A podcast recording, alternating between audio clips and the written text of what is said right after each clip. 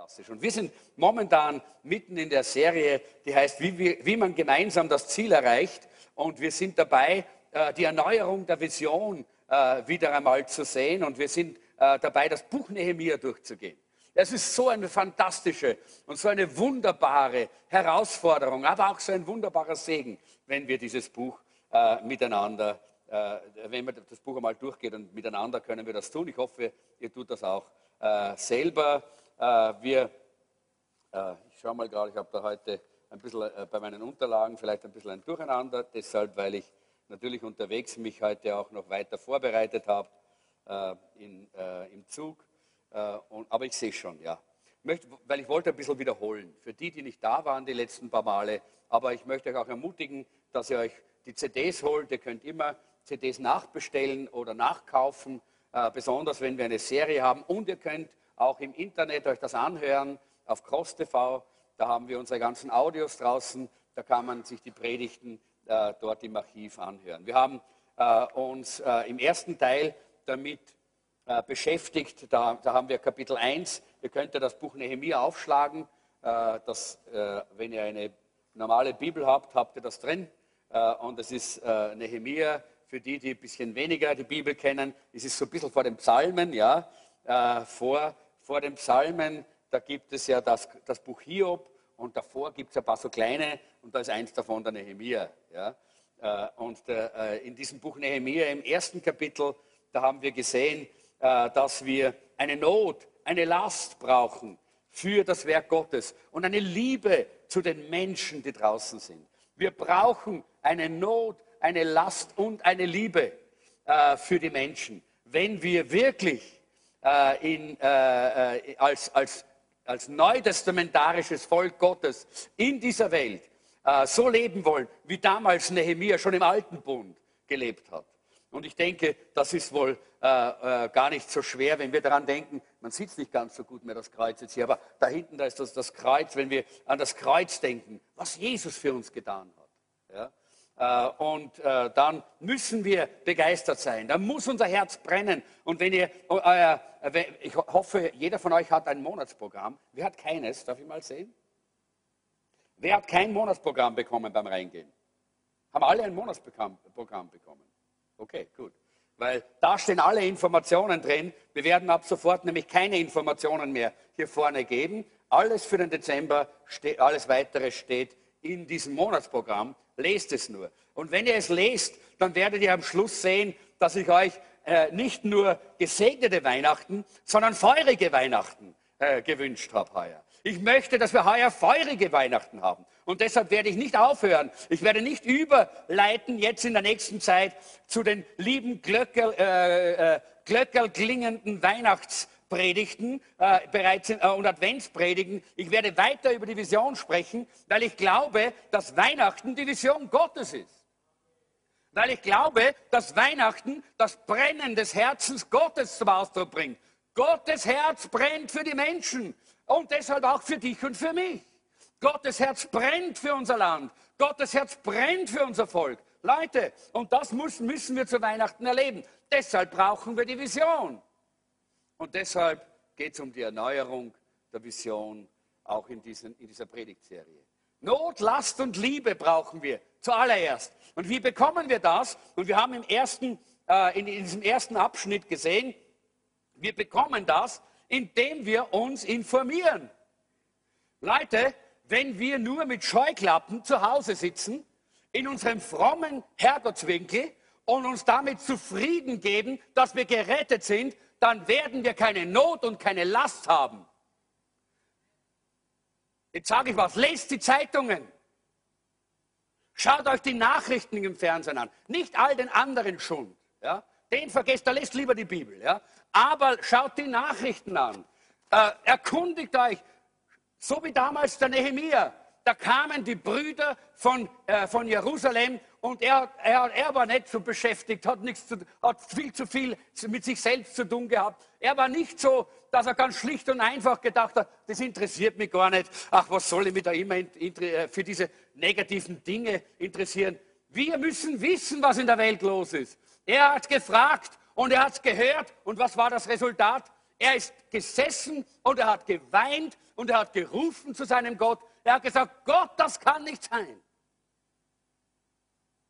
Eine Not, eine Last und eine Liebe ist in sein Herz gekommen. Leute, das brauchen wir. Darum auch diese, diese Sache für, äh, für, für diese, diese Petition für die Kinder. Das geht nur, wenn wir uns informieren, wenn wir auch bereit sind, auch zu sehen, was in dieser Welt geschieht. Und dann auch zu sagen, Herr, komm und verändere das. Herr, komm und verändere. Nicht jammern drüber, nicht negativ reden drüber, nicht schimpfen drüber, sondern mal ins Gebet gehen, mal in Fasten und Gebet vor Gott liegen für unser Land und unser Volk, für die politische Situation in unserem Land. Das bedeutet das. Und jetzt predige ich schon wieder die erste Predigt, die wir vor vielen Wochen gehört haben. Aber Leute, vielleicht brauchen wir es nochmal. Denn da beginnt alles. Bei diesem Feuer der Liebe, bei dieser Last in unserem Herzen. Und ich kann euch bekennen, auch ich habe sie manchmal verloren. Und wir werden heute schauen, wie man diese Last verlieren kann. Das letzte Mal habe ich schon darüber geredet und da kommen wir jetzt in der Wiederholung auch hin. Der Nehemiah hat nicht nur Not, Last und Liebe gehabt, sondern im zweiten Teil, in Kapitel 2 haben wir gesehen, er hatte eine Vision, er hatte einen Plan. Denn wenn wir diese Not, wenn wir diese Last auf unserem Herzen haben, dann können wir nicht einfach so weiterleben wie bisher. Dann können wir nicht einfach nur sagen, okay, wir weinen halt ein bisschen und dann geht es wieder weiter wie, wie bisher. Nein. Dann werden wir eine Vision bekommen. Dann werden wir einen Plan haben. Dann müssen wir einen Kindergarten machen, in dem die Kinder von Jesus hören. Da müssen wir eine Schule haben, in der die, in der die Kinder von, äh, von innen, vom Herzen her gebildet werden und erzogen werden und vom Herzen ins Hirn, nicht vom Hirn ins Hirn. Und da bleibt stecken. Versteht ihr?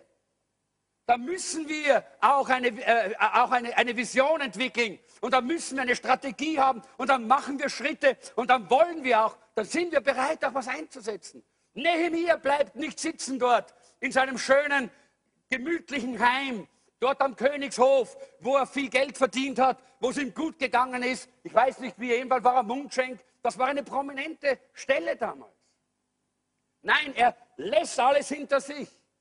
Er macht sich auf und er geht nach Jerusalem, weil er eine Vision hat. Und weil er nicht nur eine Vision hat, sondern auch bereit ist, Schritte zu machen, etwas zu tun. Den Hintern hoch.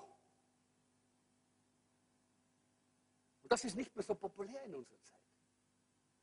Christen gehen gerne in Gottesdienste. Christen werden gern bepredigt. Oder? So schön, wenn es so herrieselt und predigt. Aber wo sind die, die aufstehen? Weil sie eine, eine Not haben. Weil sie Liebe haben zu den Menschen. Wo sind die, die die Vision Gottes übernehmen und aufstehen und sagen, ich bin bereit, ich bin bereit, meine Bequemlichkeit hinter mir zu lassen. Das hat dann Nehemiah gemacht.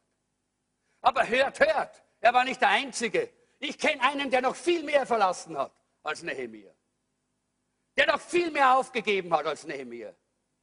Der noch viel Schöneres hinter sich gelassen hat als Nehemiah. Und sein Name ist Jesus. Und wir sagen, wir sind Jünger Jesu, oder? Sind wir? Ja, Halleluja. Das ist schön, dass wir das sind dann lass uns auch diese Seite auch mit in unser Herz nehmen. Der Apostel Paulus hat das verstanden und er schreibt im Philipperbrief in Kapitel 2, ab Vers 5 sagt er, jeder sei gesinnt, wie Jesus Christus war. Der aus Liebe die Herrlichkeit beim Vater verlassen hat. Er hat es nicht als einen Raub geachtet, sagt Luther. Das heißt, er hat es nicht einfach gesagt, das ist meins und ab heute und was soll's, ich gebe doch nicht mein, mein, schöne, mein schönes Leben auf, ich gebe doch nicht meine Zeit her, ich, ich, ich gebe doch nicht mein Geld her, ich gebe doch nicht meine Kraft her, was soll denn das? Das tue ich doch nicht. Nein, er hat es nicht als einen Raub geachtet, sondern er hat gesagt, ich bin bereit. Warum?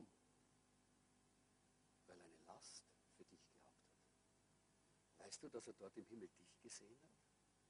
Und mich? Und er hat eine Not gehabt, wie er gesehen hat, wie es dir dreckig geht. Wie es mir dreckig gegangen ist. Ich habe einen ganz interessanten, eine ganz interessante Begegnung gehabt heute im Zug. Ich bete immer, wenn ich in den Zug gehe, Herr, schenk mir einen Platz, wo ich gut arbeiten kann. Aber der Herr weiß genau, was wir brauchen. Ja? Weil ich wollte noch mehr mich vorbereiten, beten und Bibel lesen. Ja? Und ich habe ein, ein Abteil gefunden, wo ich alleine war. Und es war schön, vom Wien Westbahnhof bis Hütteldorf war ich allein. und dann kam einer herein, so einen langen Bart, so lange Haare, hier Glatze, netter lieber Kerl. Und er sagt, darf ich mich hierher setzen? Und ich gesagt, ja, selbstverständlich. Und da drin lag meine Bibel. Ah, sind Sie Pfarrer? Habe ich gesagt, wieso? Ja, weil hier die Bibel liegt, sagt er. Na, ich bin Pastor, habe ich gesagt. Ah, hat er gesagt, ja. Er hat gesagt, ich bin von der christlichen Arbeiterbewegung. Und ich fahre gerade zu einem Kongress, einem Friedenskongress. Und er hat gesagt, ich bin ganz für die Befreiungstheologie. Sind Sie da auch dafür? Na, und dann ist es, gut, sind, sind wir, war der Einstieg, oder? Und, und er hat gesagt, ja, ja, am Städten ist da irgendwo was. Und ich habe gesagt, aha, dann bis am Städten. Aber er ist nach Salzburg gefahren und ich bin in Linz ausgestiegen. Und so haben wir dann bis dorthin, er hat viel zu erzählen gehabt.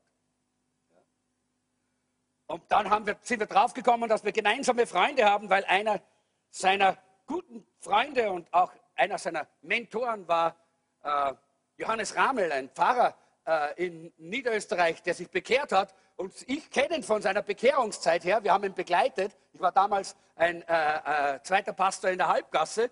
Und wir haben ihn begleitet eine, ein Stück seines Wegs, wie er dort äh, den Weg gegangen ist. Ah, gesagt, ist das interessant. Da treffen wir uns im Zug und da äh, kennen wir dieselben Leute. Und dann sagt er, ja, und, äh, und wie, wie, wie kommen Sie dazu, dass Sie Pastor werden? Und dann habe ich angefangen, ihm mein Zeugnis zu erzählen und habe ihm gesagt, dass ich hier in Wien äh, bei den Spartakisten war. Ah, hat er gesagt, das ist das sowieso, den kenne ich ja auch, das war ja der Leiter damals, gell? Den, das ist ein guter Freund von mir, sagt er. Der ist immer noch ein Kommunist, hat er gesagt. Der ist immer noch ein Marxist, aber äh, glaub, der glaubt auch ein bisschen an Gott. Ja? Und, versteht ihr? Und plötzlich war ich da in dem Gespräch und habe gemerkt, meine Güte, ja? da gibt es so einen Hunger. Da gibt es so viele Fragen, da gibt es so viel Suche, Suche, Suche, Suche. Und dann habe ich gemerkt, wie wichtig es ist, dass wir eine Vision haben. Und ich habe ihm erzählt von unserer Vision. Ich habe ihm erzählt, dass wir die Gesellschaft in Österreich verändern wollen, indem wir Jesus Christus in die Gesellschaft bringen. Den Menschen zeigen, wie wunderbar unser Gott ist. Und er sagt, ach so, ihr interessiert euch auch für die Gesellschaft? Ich habe gedacht, ihr Freikirchler bleibt immer nur in der Kirche. Ich habe gesagt, nein, so ist es nicht. Und wisst ihr, ich habe mir gedacht, das ist doch interessant dass Gott uns solche Leute in den Weg schickt. Und ich habe jetzt sein, seine E-Mail-Adresse und er hat meine und wir werden uns zusammensetzen. Er möchte diskutieren über unsere Theologie und seine Theologie. Er ist, er ist nicht ungläubig. Ja? Er, ist, er ist eingesetzt worden als, äh, als, äh, als Lektor in der katholischen Kirche und alles Mögliche. Ja? Aber er ist so ein bisschen ein Kommunist. Ja? Und, und er hat mir erzählt von vielen in Österreich, die Kommunisten sind und trotzdem an Gott glauben. Ja? Und äh, das heißt, wir haben hier ein, äh, ein, ein großes Feld von Menschen, denen wir dienen dürfen. Leute, da, die Leute draußen warten auf unsere Botschaft. Bleib nicht zu Hause sitzen, geh zu ihnen und erzähl ihnen von Jesus. Das war, was genau er gemacht hat. Der Nehemiah ist aufgestanden und er ist hingegangen. Und ich habe mir dort gedacht, in diesem Abteil, habe gesagt, danke Herr, ich hätte mich auch umdrehen können sagen, ich muss mich vorbereiten, tut mir leid, ich kann nicht reden. Nein, ich habe gesagt, danke Herr, ich gebe das ab. Das ist deine Sache. Du hast mir diesen Mann hierher geschickt. Ich konnte nicht sehr viel anbringen, weil er sehr viel geredet hat. Aber ich habe so ein paar Minuten gehabt in dieser Zeit zwischen Wien und Linz. Äh, und das hat genügt, dass Jesus hineingekommen ist. Aber wisst ihr, das ist so wichtig, dass wir verstehen, Gott hat das schon vorbereitet. Jesus ist gekommen und hat dich gesehen. Aber er hat auch diese Leute gesehen. Er hat auch diesen Mann gesehen. Er hat auch ihn gesehen und er liebt ihn. Und er liebt ihn von ganzem Herzen und er will ihn zu sich ziehen. Und er kennt all diese Leute, die in deinem Umfeld sind. Und er will sie zu sich ziehen. Das sagt bei mir null, aber das ist der Stopper, Gott sei Dank. Da war es nur zwei, nur, äh, die zweite Predigt. Die dritte Predigt war, wo wir gesagt haben, was ist noch notwendig, damit wir gemeinsam das Ziel erreichen. Das ist gemeinsamer, voller Einsatz. Kapitel 3. Und da haben wir uns mit den, mit, diesen, mit den Toren beschäftigt. Könnt ihr euch erinnern? Die Tore Jerusalems. Und wie alle, alle, alle haben mitgearbeitet, bis auf ein paar, die, die, von den Noblen heißt es. Ein paar Noble, die haben nicht mitgemacht, ja, weil denen war das, die waren sich zu gut, ja. Aber von denen steht nichts Positives in der Bibel. Nichts. Aber alle anderen haben Hand angelegt ja, und mitgearbeitet. Und nur dann können wir sehen, wie die Vision, die Gott uns gegeben hat, auch als Jesuszentrum, nur dann kann die Vision erfüllt werden, wenn wir alle Hand anlegen. Wenn wir jeder unseren Platz einnehmen, du bist an dem einen Tor, bist an dem anderen Tor, der ist an dem dritten Tor, ich bin an jenem Tor und wir alle arbeiten und wir alle arbeiten am selben Ziel, dass die Mauer geschlossen wird, dass wiederum die Welt erkennen kann, dass Gott ein lebendiger Gott ist, dass es immer noch einen Gott gibt, der Wunder tut, dass immer noch Zeichen und Wunder geschehen, dass immer noch Heilungen geschehen. Halleluja. Das hat ihn ganz besonders fasziniert, wie ich gesagt habe, ich glaube an Heilung. Ich glaube an Gottes Eingreifen ganz persönlich. Ui, hat er gesagt. So, so, so viel Glauben habe ich nicht, hat er gesagt. Ich glaube schon, dass es Gott gibt, aber dass er mir so neu kommt, weiß ich nicht, hat er gesagt. Ja? Habe ich gesagt, jawohl. Er ist immer noch derselbe. Und er tut es immer noch.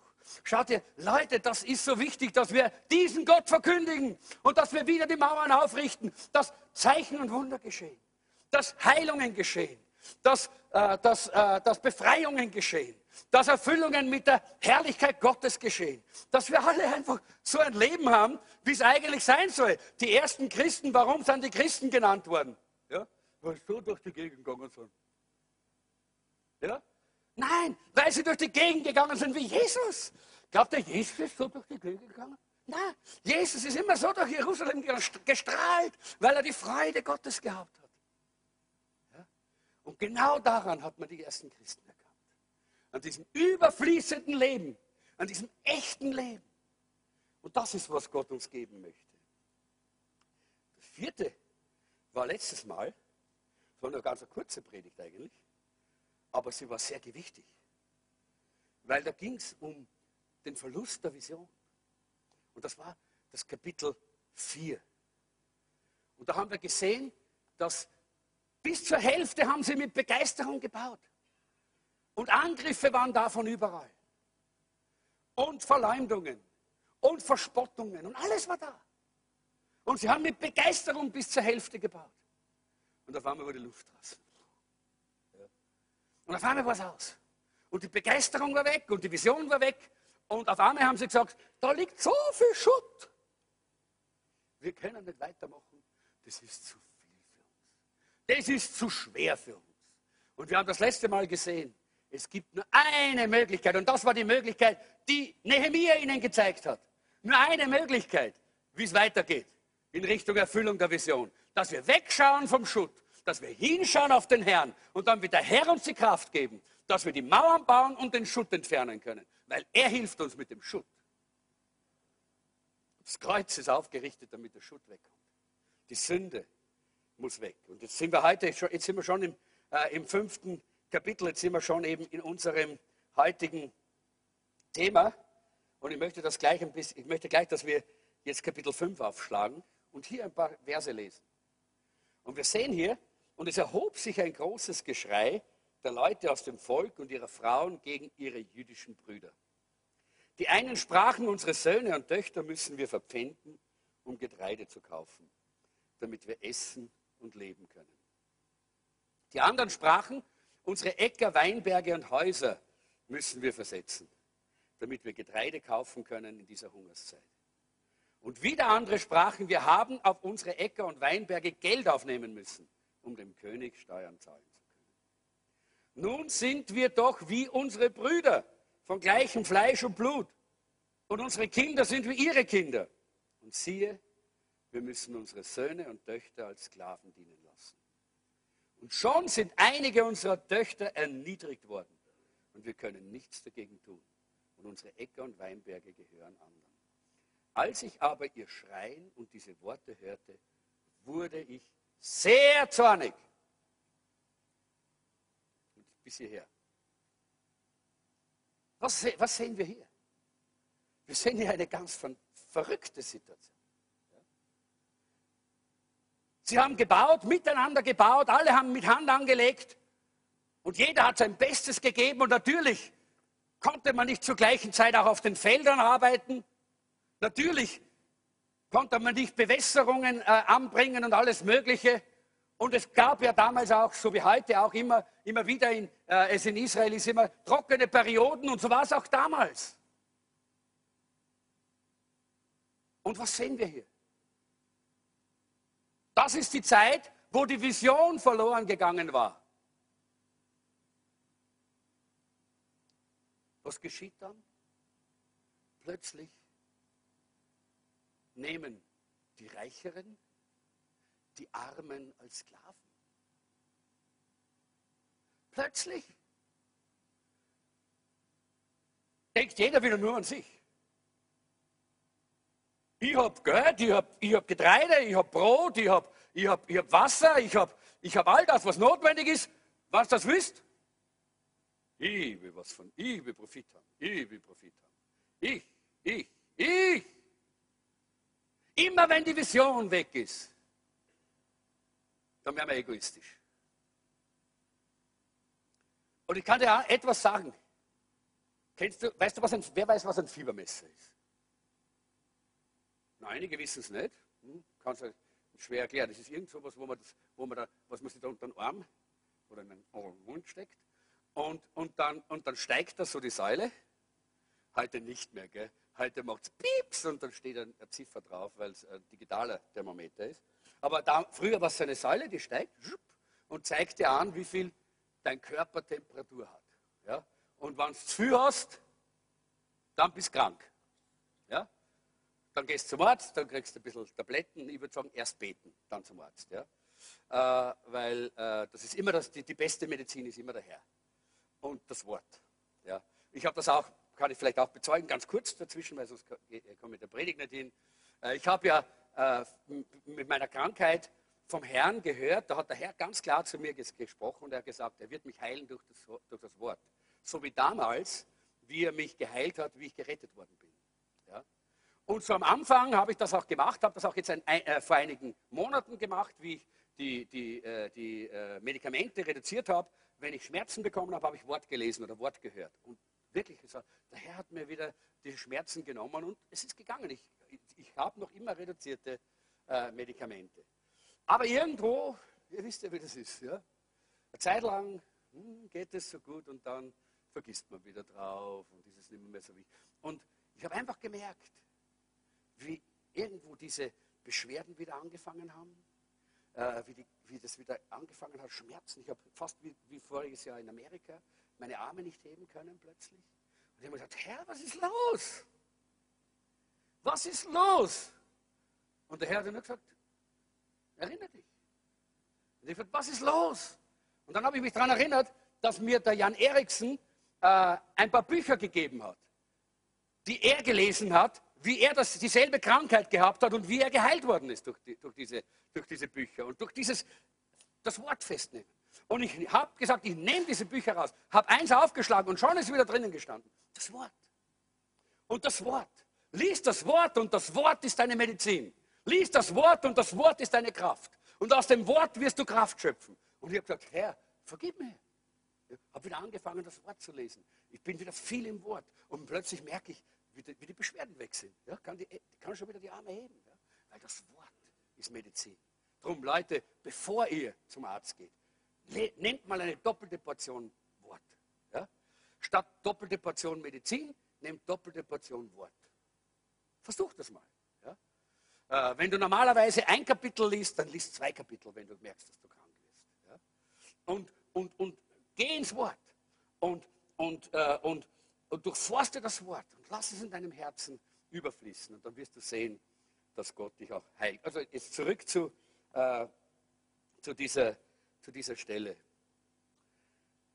Immer dann, und das war der Fiebermesser, immer dann, wenn du egoistisch wirst, wenn du meinst, ich brauche jetzt was und ich muss jetzt was haben und ich und ich und ich, dann kann ich dir schon eines sagen. Du hast die Vision verloren. Ganz einfach. So war es damals. Sie haben die Vision verloren und dann war schon wieder das, der Egoismus da. Diese, dieses Ich und, und, und, und, und ich bin wichtiger als die anderen und gar nicht mehr auf die anderen schauen. Ja? Ist ganz wichtig, dass wir das verstehen. Ich, ich, ich, ich werde manchmal immer ein bisschen, ich, ich lächle innerlich, weil ich, ich weiß ja, ich, es hat ja auch etwas Echtes und Wahres wenn, wenn bei, bei, so einer Aussage oftmals. Aber, aber oftmals ist es genau das. Wenn Leute mir zum Beispiel sagen, na, ich kann jetzt nicht tun, weil ich brauche jetzt ein bisschen mehr Zeit für mich. Okay? Für mich. Nicht für den Herrn, für mich. Dann ist es genau das. Der Nehemiah hat das nicht gebraucht. Weil der Nehemiah hat eine Vision gehabt. Der Nehemiah hat gesagt, ich habe sogar das Baden anstellen lassen. Bitte tut das nicht. Ja. Oder kommt dann nicht ganz so in die Versammlung. Vielleicht können wir da draußen irgendwas haben für euch.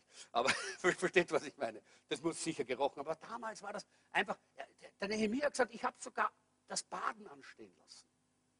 Ja. Weil er so drinnen war. Ja. Er brauchte nicht Zeit für sich, sondern Zeit, um die Vision zu erfüllen dass die Vision in Erfüllung geht, die Gott gegeben hat. Und genau das ist, was Gott uns auch wieder zeigen möchte. Da haben sie es verloren gehabt und dann haben sie angefangen, wieder untereinander, äh, untereinander die Schwierigkeiten, dann kommen die Kämpfe, dann kommen die Streitereien, dann kommen die Spannungen, dann sagt die eine das und der andere das und dieses jenes und dieses das. Genau das ist ein Zeichen, dass die Vision weg ist. Und wisst ihr, wie Nehemiah reagiert? Er sagt, naja, vielleicht müssen wir uns einmal hinsetzen und da brauchen wir vielleicht ein kleines bisschen ein seelsorgerliches Gespräch, nicht? Nein, wisst ihr, was er steht? Da wurde ich zornig, heißt es hier. Es war ja natürlich ein bisschen mehr. Es war ein bisschen mehr als nur Streiterei und Querelen. Ich habe mir das angeschaut und wenn man das nämlich genau anschaut hier äh, im, im Vers 5, äh, wo es hier heißt, und, und, schon sind einige unserer Töchter erniedrigt worden. Da wird ein hebräisches Wort verwendet, das auch für, für, für, für Vergewaltigung steht. Äh, also die Erniedrigung war schon eine sehr tiefe. Ja. Und ich hoffe, dass sowas überhaupt in der Gemeinde nicht und nirgendwo ja, auch stattfindet. So eine tiefe Erniedrigung. Das ist, glaube ich, nicht nur die äußerliche, körperliche Erniedrigung, sondern auch auch psychisch so eine Erniedrigung, äh, Erniedrigung oder, oder verbal. Auch das wollen wir nicht haben. Aber selbstverständlich gibt es Spannungen und all diese Dinge immer dann, wenn die Vision weg ist. Und Nehemiah wird sehr zornig. Und es heißt hier, und ich hielt Rat mit mir selbst. Ja? Ich hielt Rat mit mir selbst, sagt er. Das, wie hat er das gemacht? Er ist, ins, er ist ins Gebet gegangen. Das war immer sein Weg. Es heißt auch, einmal heißt es, und ich stärkte mich er selbst. Und wir wissen in der Bibel, wenn diese Begriffe dastehen, dann heißt das zum Herrn gehen und Kraft empfangen. Das hat David auch gemacht. Das haben alle die Männer der Bibel gemacht, die immer wieder Kraft gebraucht haben, sind zum Herrn gegangen, haben sich gestärkt in dem Herrn. Und genauso Nehemia. Und wenn er Rat gebraucht hat, dann ist er eben nicht herumgelaufen und hat Hunze und Kunze gefragt, was sie meinen, sondern er ist zum Herrn gegangen. Und er hat den Herrn befragt. Und der Herr hat ihm gesagt, was er tun sollte. Und was tut er dann? Er sagt, ich schalt die Obersten. Er hat dann einmal ordentlich den Kopf gewaschen. Ich weiß, wir leben in einer Zeit, wo das nicht mehr populär ist, äh, dass man so klar die Wahrheit sagt oder jemandem so klar und direkt auch einmal äh, versucht zu helfen, äh, aus einer negativen, aus einer falschen Haltung herauszukommen. Und ich denke, es ist sehr wichtig, dass wir verstehen, wir brauchen solche Beziehungen. Beziehungen, die es aushalten, dass wir die Wahrheit zueinander sprechen. So wie es beim Nehemiah war. Es heißt, ich schalte die Vornehmen und Ratsherren. Und dann sehen wir, wie er, wie er ihnen sagt, das könnt ihr nicht tun. Er sagt in Vers 9, ich sprach, es ist nicht gut, was ihr tut. Es ist nicht gut, was ihr tut. Und, äh, und dann führt er sie eigentlich hier in die Busse. Und er sagt, er sagt ihnen, was er getan hat und was er tut. Er sagt, ich erlasse allen die Schuld. Und, und, und ich, ich beuge mich hier äh, selber. Ich habe alles abgelegt. Und dann sagen sie, da sprachen sie, Vers 12, wir wollen es zurückgeben und wollen nichts von ihnen fordern und wollen tun, was du gesagt hast. Da, da kommt es zur Buße. Aber er schilt sie. Er sagt es klar und deutlich. Er redet nicht um den heißen Brei, sondern er, er nennt die Dinge beim Namen. Und ich möchte vielleicht ganz kurz diese paar Faktoren noch einmal äh, uns vor Augen führen, wie es passieren kann, dass wir die Vision verlieren. Das war ja dort auch nicht einfach nur so, sondern die haben gearbeitet, gearbeitet, gearbeitet, gearbeitet und vielleicht waren sie äh, ermüdet und überarbeitet. Das kann auch sein. Durch Ermüdung und Überarbeitung kann es sein, dass man die Vision verliert. Aber wisst ihr, wenn man in so einer Gefahr steht, dann soll man lieber den Fernseher früher ausschalten und schlafen gehen, anstatt nicht in die Gemeinde zu gehen. Das ist die bessere Erholung und die bessere, die, die bessere Lösung. Ermüdung und Überarbeitung, das kann passieren. Und deshalb brauchen wir auch hier Begleitung und Hilfe. Dann natürlich Sorge und Angst um das irdische Leben. Die, äh, die Feinde ringsherum haben ständig gedroht, wir bringen euch um, wir kommen, wir werden euch besiegen, ihr habt keine Chance. Und die Angst, die da aufgebaut worden ist bei den Leuten, um die Sorge um ihr ganz natürliches irdisches Leben, die kann auch unsere Vision töten oder da können wir sie verlieren. Es gibt andere Beispiele in der Bibel, wo das da war. Abraham zum Beispiel. Abraham zur Zeit der Hungersnot, 1. Mose 10, glaube ich, ist es. Äh, Hungersnot, Zeit 1. Mose 10, ja, stimmt schon. Ja. 1. Mose 12, 1. Mose 12, vom Vers 10 ab. Äh, und äh, da gibt es Hungersnot äh, im Land Kanaan und er hat Angst um sich und sein Leben und seine Familie. Und was tut er? Er geht nach Ägypten. Er verliert die Vision, dass Gott ihm gesagt hat, das ist das Land, das ich dir gegeben habe. Weil er Angst hat um sein Leben. Und es geht ja noch weiter. Er gibt seine Frau Sarah als seine Schwester aus. Und fast. Fast geschieht Ehebruch. Er verliert die Vision, weil er Angst hat um sein Leben. Und Leute, manchmal ist das auch bei uns der Fall. Wir haben Angst um unser irdisches Leben. Wir haben Angst um unsere Versorgung. Wir haben Angst, dass irgendwas vielleicht in unserem Leben passiert, was uns äh, vielleicht schadet oder, oder, oder was uns unsere Bequemlichkeit nimmt oder unseren Komfort oder was auch immer. Und es ist so wichtig, dass wir das verstehen. Wenn das in unser Leben hineinkommt, dann müssen wir uns zum Herrn wenden. Oder wir müssen es mal bekennen, Leute, wir sind doch hier eine Familie. Wir haben doch alle dieselben Ängste manchmal. Und wir können das auch einander bekennen und sagen, Bruder, komm, momentan habe ich ein bisschen Angst, wie es da weitergeht. Bet doch mal für mich. Schwester, komm, bet mal für mich. Ja?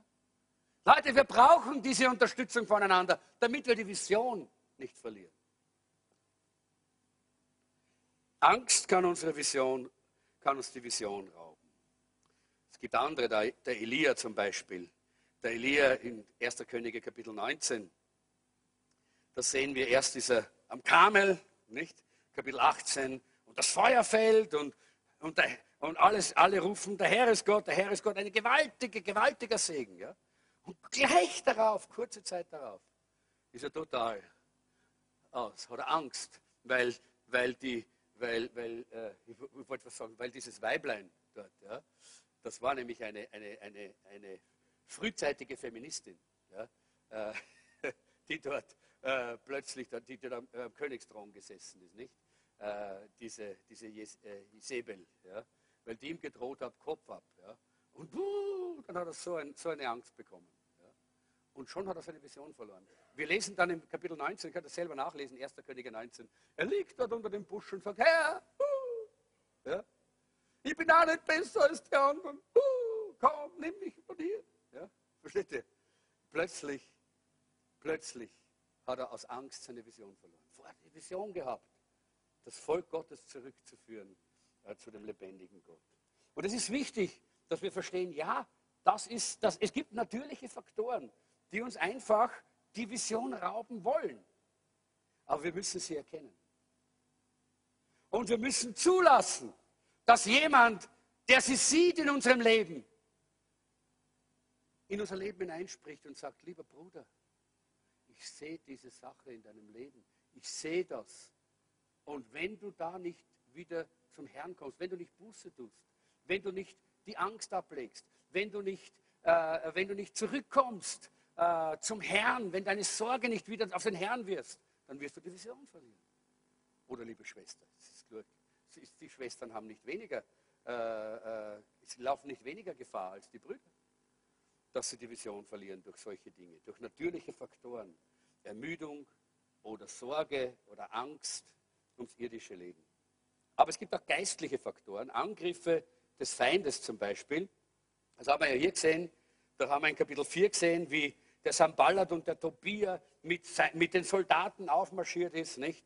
Das heißt Angriffe von außen. Ja? Äh, und das kann manchmal, der Feind kann das so geben. Der kann dämonische Kräfte können auf unser Leben wirken. Dämonische Mächte können anfangen, unser Leben äh, zu, zu stoppen. Ich habe das das letzte Mal gesagt, wie ich nach Mali gekommen bin. Äh, ich bin ja dorthin gekommen und, äh, für diese Konferenz und wir haben den ersten Tag begonnen, die Konferenz zu machen. Äh, und es hat einen, einen Regen gegeben, wie es ihn nie, nie sonst gibt, hat die, hat die Claudia gesagt. Weil es Trockenzeit ist. Und es war so ein Sturm, dass es ein, einen Teil der Mauer wieder umgerissen hat bei, bei ihrem Zentrum. Und dass es die Zelte zerrissen hat. Ja? Und es war so ein Regen, äh, es war eine dämonische, eine dämonische Angriff ja, auf, auf diesen Dienst dort. Und wir haben Gott gelobt und gepriesen, halt drinnen. Ne? Und haben weitergemacht. Und an diesem Abend sind auch Menschen gerettet und geheilt worden. Und gerade äh, äh, vor, einigen, vor, einigen, Tagen hat die Claudia mir gesagt, sie hat mit dem, äh, mit dem Paul telefoniert äh, oder in irgendeiner Form haben sie ja, telefoniert oder so eben, eben gesprochen. Und er war wieder in dem Dorf, in, den, in Goro, dort, wo wir waren, wo wir gebetet haben für die Kranken. Und so viele sind geheilt worden. Und er hat gesagt, die haben erzählt, dass die ganzen Tage nachher die Krankenheilungen einfach so weitergegangen sind. In diesem Dorf. Der Teufel wollte das verhindern. Das ist ganz normal. Leute, wenn wir keine Angriffe mehr haben, dann sind wir entweder tot ja, oder wir schlafen. Ah, der Feind kommt auch im Schlaf. Ja. Äh, oder, oder wir sind eben keine Gefahr mehr für den Feind. Und wisst ihr, ich habe eine Entscheidung getroffen. Ich weiß nicht, ich habe, glaube ich, auch schon mal gesagt, oder? Wie ich mein Leben Jesus gegeben habe. Damals, wie er mich aus den Drogen herausgerettet hat, aus der Nacht herausgeholt hat und ins, ins Licht seiner Herrlichkeit und seines Lebens hineingestellt hat. Damals habe ich eine Entscheidung getroffen. Damals habe ich gesagt, ich will Gott dienen. Und ich habe dann die Bibel angefangen zu lesen. Und dann habe ich irgendwo so eine Stelle gelesen. Ich weiß gar nicht, ob sie genauso steht. Aber ich habe sie so genommen und habe gesagt, Herr, mach mich für die Hölle eine Pest und für den Teufel ein Dorn im Auge.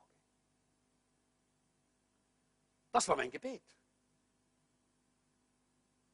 Glaubt ihr, das hat dem Teufel gefallen? Nein. Er hat mich einige Male versucht umzubringen im Laufe dieser Jahre. Ich könnte einige Geschichten davon erzählen. Aber wisst ihr, wir müssen festhalten an einer Vision. Wir müssen uns entscheiden, eine Vision umzusetzen, koste es, was es wolle. Und wenn diese Angriffe kommen, dann müssen wir sie erkennen. Wenn die natürlichen Faktoren kommen, müssen wir sie erkennen. Wenn die geistlichen Faktoren kommen, müssen wir sie erkennen. Sonst werden wir die Vision verlieren. Und dann landen wir genau dort, wo sie damals waren. Dann kommen die Querelen, dann kommen die Streitereien, dann kommen all diese Dinge, wo man nicht übereins ist. Und das ist dem Feind eine Freude. Aber Gott kann nichts mehr tun, denn Gott segnet die Einheit. Seht, wie herrlich und wie lieblich ist, wenn Brüder, und jetzt sage ich es in guten alten Lutherdeutsch, und Brüderinnen einträchtig zusammenleben, in ein Einheit sind. Das war jetzt ganz genderunfreundlich. Ja. Aber ihr könnt euch erinnern, der, der, Rusty hat das ja auch gesagt. Gell? Er hat gesagt, ihr lieben Schwestern, ihr müsst euch daran gewöhnen, dass ihr Brüder genannt werdet, weil wir als Männer müssen uns daran gewöhnen, gewöhnen dass wir die Braut sind. Ja. Das ist wohl so, oder? Also lasst uns über diese Dinge gar nicht einmal diskutieren. Das ist doch völlig wurscht. Das sind solche Nebensächlichkeiten, äh, bei denen sich die Welt aufhängt und leider auch jetzt Christen schon. Ja? Wir wollen die Wahrheit sehen. Und die Wahrheit ist, wenn wir eins sind, wenn wir in der Einheit sind, dann segnet uns Gott. Dann hat Gott auch dort gesegnet, wie sie eins waren. Da sind sie vorangekommen, da haben sie gebaut, da ist es vorwärts gegangen. Aber in dem Augenblick, wo die Vision weg war, sind sie zerstritten worden und nichts mehr ist weitergegangen. Es gibt natürlich auch Angriffe von innen. Die Sünde, das war hier Sünde. Ich glaube, es war Sünde, dass hier diese, dass hier diese, äh, äh, diese, diese äh, reichen Leute, die armen Leute zu Sklaven gemacht haben. Das war Sünde. Und Sünde ist der Angriff des Feindes von innen. Und da müssen wir auch Buße tun. Fleischlichkeit, Unbeherrschtheit, Lust, all die Dinge, von denen die Bibel uns zeigt, dass das zum Verderben führt. Ich habe da nur das Beispiel vom Simson vor mir. Bei dem war das auch so. Und Angriffe auf Leiter. Auch das ist ein geistlicher Faktor, wie man die Vision verlieren kann. Indem man und das sehen wir dann in, in Kapitel 6, da gibt es einen Angriff auf den Nehemia, den, das werden wir das nächste Mal anschauen. Alles, alles geht auf die Leiter runter.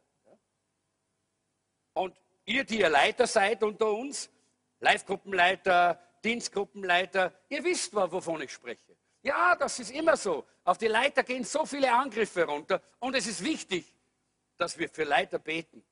Und es ist wichtig, dass sie für uns betet als Leiter und dass wir gemeinsam beten für alle Leiter, die wir haben, unter uns, aber auch in der gesamten Gemeinde. Das ist ganz wichtig, dass dort Einheit ist. Denn das will der Feind zerstören. Auch mangelnde Liebe zu Gott ist ein, geistliches, ein geistlicher Faktor, wie man die Vision verliert. Der Esau ist ein typisches Beispiel. Er hat das dieses Essen viel lieber gehabt als Gott und Gottes Segen. Leute, das wollen wir nicht. Und jetzt möchte ich einfach den Abschluss machen. Wie können wir die Vision erneuern? Wir sehen hier, die Buße war klar. Sie haben Buße getan. Und dann heißt es, und die ganze Gemeinde sprach Amen und lobte den Herrn. Und das Volk tat so. Wie wichtig ist es, dass wir zurückkommen zu dieser Stellung, zu dieser Haltung, dass wir die Vision Gottes wiedersehen. Gott will, dass Menschen gerettet werden. Gott will, dass die Gemeinde blüht, dass die Gemeinde hinausgeht und die Welt verändert. Gott will dich gebrauchen. Und hier finden wir Nehemia, der bereit war, der, der dann davon spricht, wie er bereit war, alles zu geben.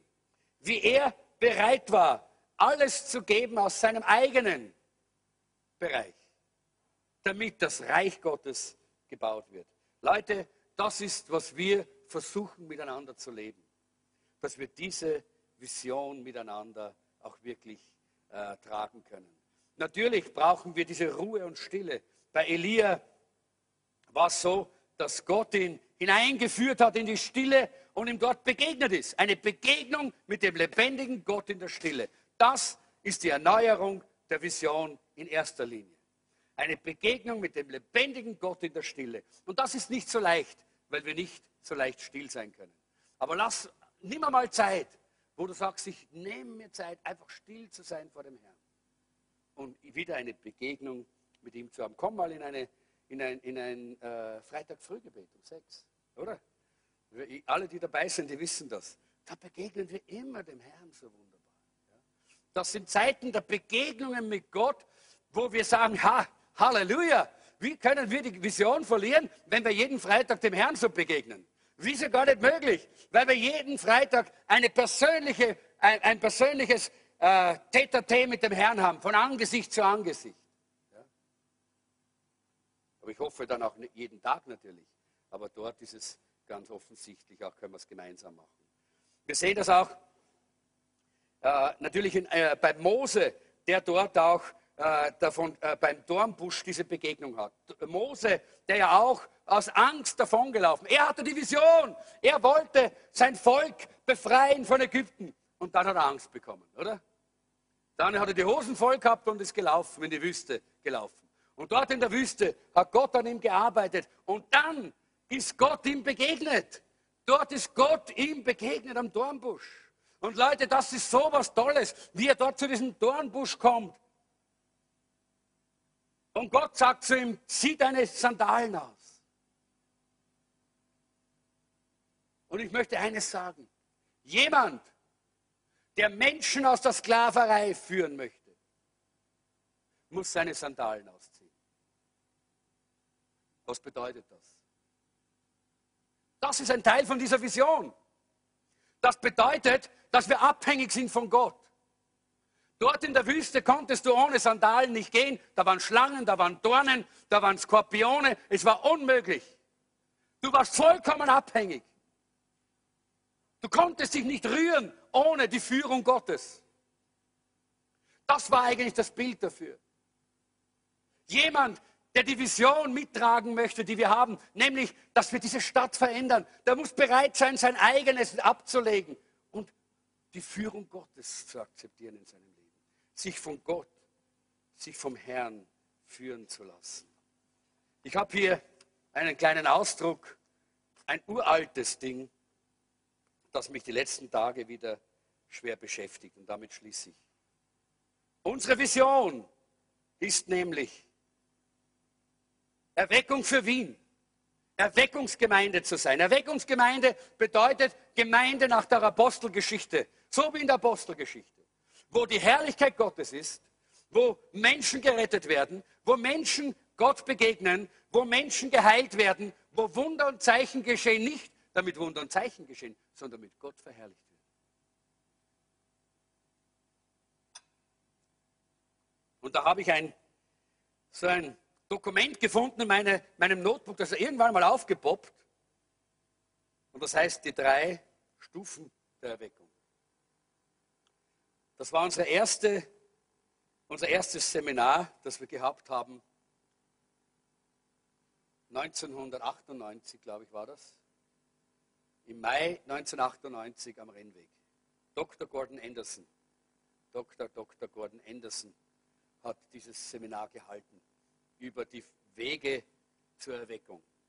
Und wenn wir davon sprechen und sagen, unsere Vision ist es, eine Erweckungsgemeinde zu sein, in der Menschen Jesus kennenlernen, wo Menschen erfahren, dass Jesus für sie am Kreuz gestorben ist, dass Jesus ihre Sünde von sie, auf sich genommen hat, dass sie nicht selber in Not, in Schwierigkeiten, in Verzweiflung, in Hoffnungslosigkeit leben müssen, sondern dass sie die Befreiung von Jesus Christus annehmen können. Und dass sie erfüllt werden mit dem Heiligen Geist. Dass die Mauern Jerusalems wieder gebaut sind. So ist, das ist die Vision Nehemias gewesen. So haben wir das gesehen am Anfang im Jesuszentrum. Und wenn wir das wollen, dann brauchen wir auch dieses Verständnis für diese Erweckung, was das eigentlich wirklich bedeutet. Und er sagt hier ganz einfach, es ist so wichtig, dass wir verstehen, dass Erweckung nichts anderes bedeutet, als aufgeweckt zu werden aus einer, aus einer, äh, einer Haltung, aus, einer, aus einem Leben, in dem man eingeschlafen ist. Erweckung ist nicht nur Auferweckung für die Toten, sondern heißt aufwachen, aufwachen für die, die schlafen. Und schlafen ist eine, und er sagt hier, Schlafen ist eine, ein, eine Haltung, die eine ganz, ganz starke Gebundenheit bedeutet. Menschen, die geistlich schlafen, werden es nie zugeben. Menschen, die geistlich schlafen, sind meistens sehr religiös. Die haben alle möglichen tollen religiösen Aussagen, aber keine Vision. Kein Brennen mehr. Keine Bereitschaft zur Hingabe mehr. Keine Bereitschaft mehr, alles zu geben für das, was Jesus Christus uns aufgetragen hat. Hinzugehen und die Menschen zu Jüngern zu machen. Und er sagt deshalb, ist die erste Phase eigentlich die vor, dieses, die, diese, diese Situation, die vor der Erweckung kommt, ist Tod oder Schlaf. Tod oder Schlaf. Na, wer ist tot von euch? Von euch? Wackel mit dem Ohrwaschel, wenn du tot bist. Na, keiner ist tot. Wir sind alle lebendig. Wir leben alle. Ja? Wir sind alle. Die meisten von uns sind, vom, sind wiedergeboren sind, haben, haben Jesus Christus in ihr Herz aufgenommen. Aber so oftmals schleicht sich der Schlaf ein. Verlieren wir die Vision aufgrund von natürlichen Umständen oder Gefahren, aufgrund von geistlichen Gefahren, die in unserem Leben passieren. Und wir verlieren die Vision und wir schlafen ein. Und es kommt genau zu der Situation wie hier in Nehemiah 5. Und wisst ihr, in diesen letzten Tagen ist es mir gegangen wie dem Nehemiah. Ich wurde sehr zornig. Und die Bibel spricht davon, dass es einen heiligen Zorn gibt. Und das war, glaube ich, ein heiliger Zorn. Ich bin zornig geworden auf mich selber. Wie ich gemerkt habe, dass ich dieses Feuer verloren habe. Wie ich gemerkt habe, dass ich diese, diese Bereitschaft, alles zu geben und auch sogar zu sterben, dass die Vision umgesetzt wird. Dass ich das verloren habe dass ich mehr in die Bequemlichkeit. Ja, ich habe schon gebetet. Ja, ich habe schon die Bibel gelesen. Ja, ich habe schon auch, bin in die, ich war doch immer da, oder? Bin nicht zu Hause geblieben. Ich war in der Versammlung, ja, also, bitte. Versteht ihr? Nein, das Brennen war nicht mehr da. Dieses Feuer war nicht mehr da. Diese, diese Bereitschaft, äh, die wir bei Nehemia sehen, die Bereitschaft, die Jesus gehabt hat, war nicht mehr da in meinem Herzen. Und da bin ich nicht geworden auf mich selber. Aber ich bin auch zornig geworden, wie ich so an die Gemeinde gedacht habe. Und wie ich gedacht habe an die Zeit, wo wir gebrannt haben, wo wir alles gegeben haben als Jesuszentrum, wo wir bereit waren, alles zu geben, wo wir bereit waren, unsere Zeit einzusetzen, unser Geld zu geben, unsere Energie zu geben, wo, wo Familien Stunden gefahren sind mit kleinen Kindern und dann Stunden in Gebetsnächten waren, wo Familien bereit waren, alles zu geben, wo der Einzelne bereit war, alles zu geben, wo, wo, wo junge Leute äh, gebrannt haben und sich eingesetzt haben, wo ich mir gedacht habe, rund um die Uhr, gedacht, wie ist das möglich? Die haben Kraft von Gott bekommen, damals, weil das Feuer da war. Und als ich an das gedacht habe, und Leute, ich bin nicht nostalgisch, aber von Zeit zu Zeit komme ich auf solche Fotos von damals oder sogar Videos von damals, wo ich sehe, wie damals äh, äh, die, dieses Rich Vienna und, und, und diese, diese Dinge brennende junge Leute gehabt hat, die alles gegeben haben, damit Menschen gerettet werden. Sie wollten, dass Menschen, wenn ich noch daran erinnere, ich erinnere mich an, an einen Rennweg, wo junge Leute hier unten gelegen sind. Das geht ja nicht mehr auf den Teppich, weil der saugt alles auf. Dort haben wir Fliesen gehabt. Wo junge Leute auf ihrem Angesicht gelegen sind und geweint haben für ihre Eltern, weil sie nicht gerettet waren. Und ich habe mich an das erinnert und ich bin zornig geworden. Ich bin zornig geworden auf den Feind. Ich bin zornig geworden auf den Teufel. Und ich habe gesagt, Teufel, ich widerstehe dir.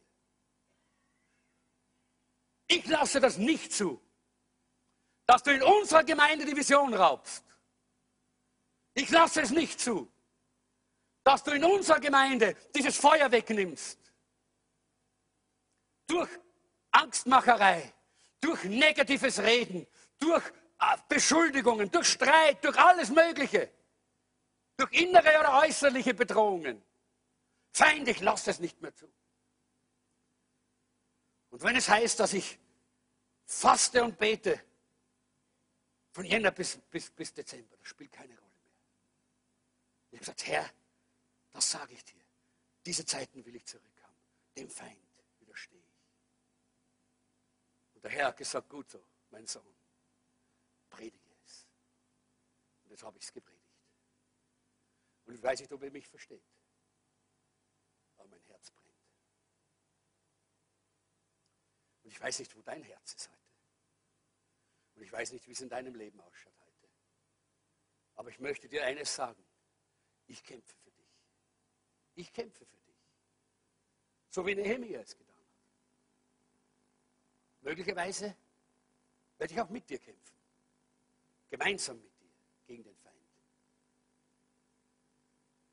Aber eines ist wichtig. Wir müssen die Vision haben. Die Vision, die Gott uns gegeben hat. Als wir damals begonnen haben, diese Gemeinde zu bauen.